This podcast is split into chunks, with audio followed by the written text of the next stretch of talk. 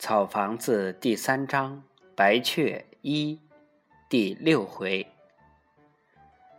关于白三的脾气，油麻地人有最确切的评价：嘴里叼根屎棍子，拿根麻花都不换。白三平衡能力很差，走一座独木桥时，走了三分之二，掉到了河里。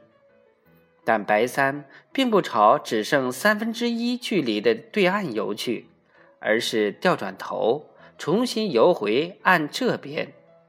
他不信，就走不过这座独木桥。白三水淋淋的又站在了桥头。当时村里正有个人撑船经过这里，说：“我用船把你送过去。”白三说：“不。”老子今天一定要走过这座桥。他又去走那根独木，这回比上回难走，因为他一边走一边往独木上滴水，把独木淋滑了。他努力走着，便在嘴里嘟嘟囔囔的骂个不停，既骂独木，也骂自己。结果只走了三分之一。就又掉进了河里。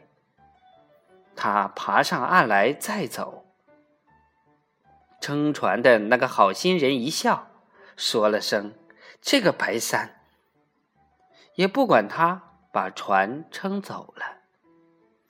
白三连连失败，最后大怒，搬起那根独木，将它扔进水中，然后抱住它游到对岸。白三现在坚决反对白雀与蒋一伦来往。白三瞧不上蒋一伦，白三就白雀这么一个女儿，他要把她交给一个他看得上的人。但白雀看得上的人就是蒋一伦。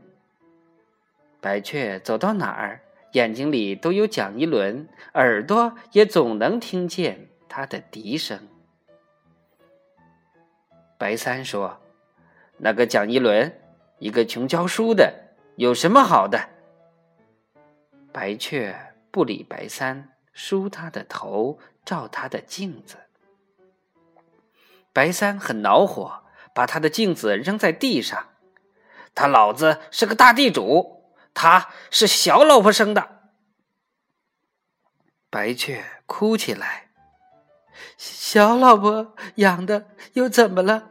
小老婆也是老婆，有老婆总比没老婆强。白三操起扁担要打白雀，因为白雀的话像把利剑戳在了白三的心上。白三没有老婆，白三的老婆在白雀还不满一岁时跟人跑到江南去了。白三一直是个光棍儿。白雀知道白三不会打他，哭着梗着脖子，肩一耸一耸的抽动着，站在那儿不动。白三明白，白雀大了，想飞了，但白三无法改变自己的看法，他要请人给白雀另找个男人，他就是不能把白雀交给蒋一伦。邻居张胜家早看上了白雀，想把白雀说给他的外甥古伟。古伟是镇上的文书，白三见过那个白净的一副书生气的古伟。